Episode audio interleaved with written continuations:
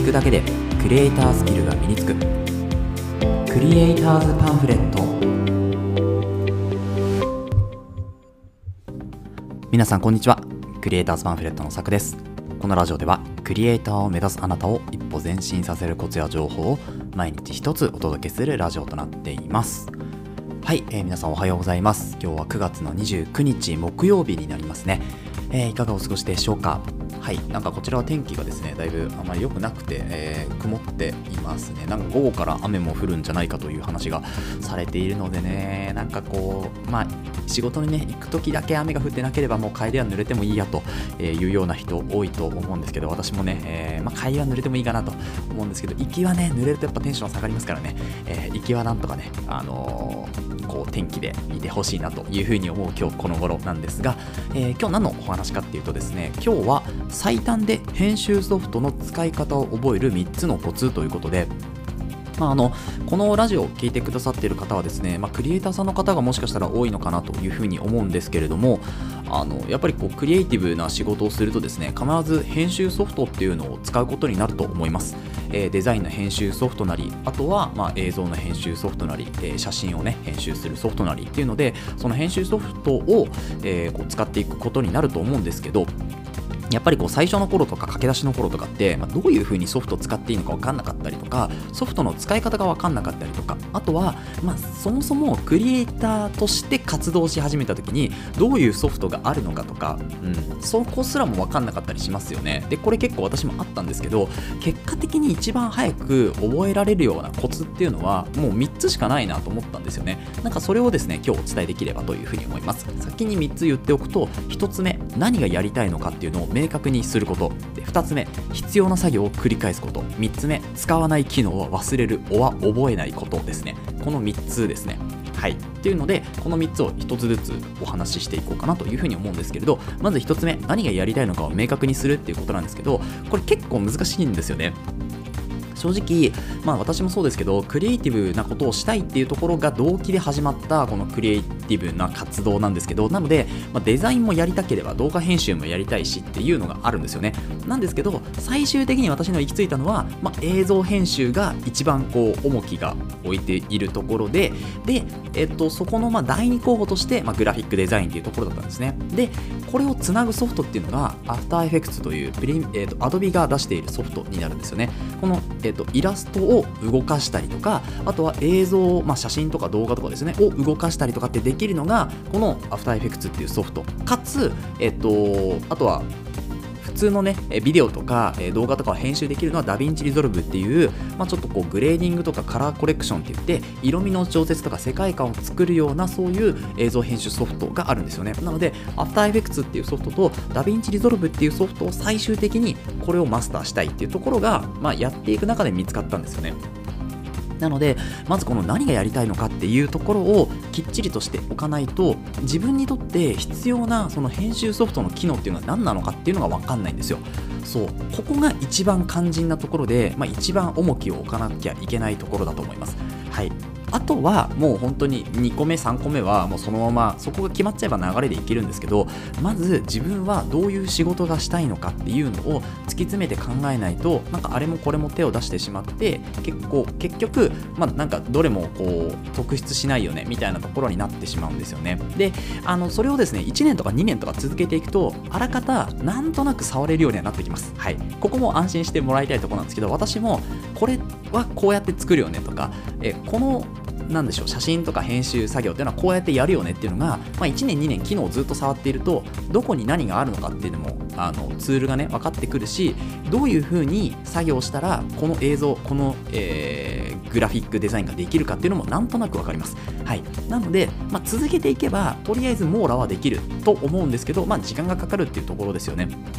なので、やっぱり時間がない人、今回は最短でっていうのがついてるので、最短で、えー、編集ソフトの使い方をやっぱ覚えたい方はですね、本当に何がやりたいのかっていうのを明確にしていった方が、えー、早いかなと思います。そこに時間を投下していった方が、最終的には早く済みますね。はい。ということで、本当にあの、ここがもう肝というか、一番大事な部分なので、もうここだけで10分使ってもいいかなというふうに思ったんですが、まあ、ちょっと次に行って最終的にまた戻っていきましょう。ということで、2つ目、必要な作業を繰り返す。これですね。であの今、えーと、ユーデミーとかあとコロソとか、まあ、こう自分で、えーと、ビデオであの映像でね、えー、動画を使って動画コンテンツを使って勉強できる環境っていうのが本当に整っています。でその中で、えーとまあ、コロソっていうものをね私受講してアフターエフェクツのモーショングラフィックスを学んでいるんですけどそこではもう本当に必要な作業しかやらないんですよね。なので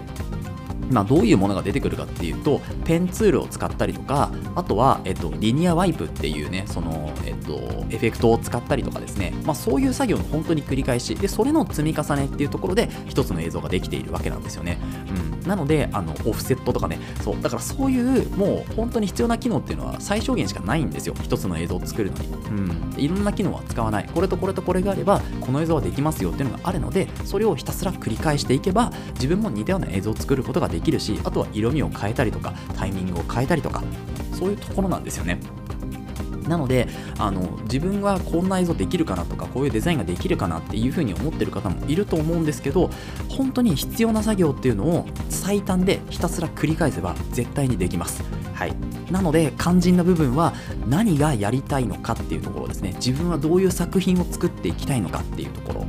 ですね。やっぱりこうイラストを描きたいとか、まあ、こうイラストを描きたいとかって言ってももう漠然としすぎちゃってるのでどういう人のどういうイラストを描きたいっていうことまで突き詰めるとじゃあそこのためにはそもそも、えっと、パソコンでいいのか、えー、タブレットじゃなきゃダメなのかっていうところがそもそも変わってくるんですよね。ツールが変わってきます、うん、なのであのアニメのようなねやっぱりイラストを描きたいとかっていうのであればそれはやっぱりあのプロクリエイトとかね iPad みたいなところのタブレット端末を使ってペン、えっと、ペンタブですね。ペンタブを使って、えー、書いた方がいいと思うんですね。なんですけど、まあ、ちょっとこう、なんだろう、写真テイストとか、そういう、えー、なんでしょうね、こう、別にペン、ペンタブとかを使わなくても描けるような、え、イラストとかっていうのであれば、それは別にパソコンとかね、えマウスとかっていうのでも可能だと思います。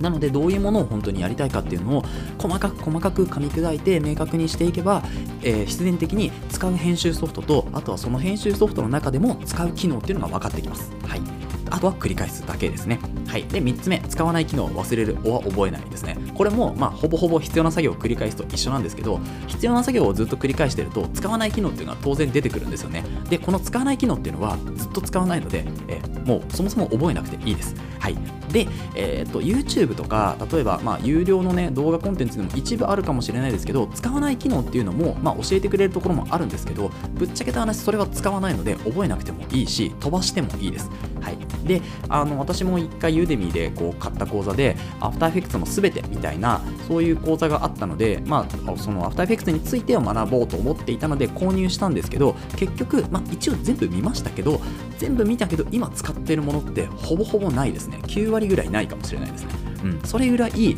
こう仕事で使う機能っていうのとあのソフト自体の機能っていうのが全く違うわけですよ。なのであの本当に自分が何をやりたいかっていうところを明確にしたらひたすらその作業を繰り返すだけでスキルっていうのは最短で身につけることができます。ソフトの編集の、えーと、編集ソフトの使い方ですね、まあ、身につけることができるのでぜひ皆さんはですね最短で、まあ、私は本当に2年かけてやっとまあ、Adobe の、えっと、4つですよね。主要4つ、プレミアプロ、アフターエフェクツ、えー、イラストレーター、フォトショップですね。この4つがなんとなく分かるようになってきました。はい。だけど多分最初から1つに絞っていたら、うん、自分のやりたいことがね、明確になっていたら、もうちょっと早くね、学べたかもしれないですね。なので、あの、まずは何が、自分が何をやりたいか、どういうこうことをやっていきたいのか、どういうテイストで、えー、クリエイティブな作業をしていきたいのかっていうのを、えー、しっかりとですね明確にした方が、えー、後々早いかなと思います、うん、そこに時間はかけてもいいところだと思います、うん、なんか何がやりたいのか分かんないけどとりあえず始めましたって言ってていろんなことを身につけていくよりもこういう作品が絶対的に作りたいとか、うん、そういうのをが自分の中にあればそこに到達するためには何が必要なのかっていうのを逆算で考えていってそこに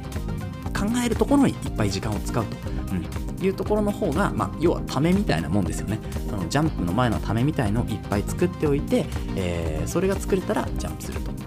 いうところの方が早いのかなというふうに思ったので今日はそんなお話をしておきました。はい、ということでこのラジオではですね、えー、クリエイターに必要なことだったりあとはテクノロジーの情報やニュース記事作業効率を上げるコツサイトツールなんかを中心に紹介をしております。リスナーさんと一緒に一流クリエイターを目指すラジオにしていきますので応援いただける方は、え、フォローの方お願いします。それからラジオの感想や質問もお待ちしておりますので、えー、Google フォームの方から送ってみてください、えー、Twitter、Instagram などもやっていますのでぜひ遊びに来てください。あとですね、えー、ここからちょっとまず雑談みたいになるんですけどえー、今9月の29日、で、明日が30日ですね。で、10月の1日からオープニングがちょこっとだけ変わります。はい。なんかあのー、そもそも、まあ、ラジオ名も変わるんですけど、えー、引き続きトークテーマとしてはこういう形でやっていきますけど、ちょっとラジオテーマとね、えー、と、あとはオープニングが少し変わるよっていうのをですね、えー、2日前にしてお伝えしておきます。明日もね、またアナウンス入れますので、えー、よろしくお願いします。それではまた明日お会いしましょう。ご清聴ありがとうございました。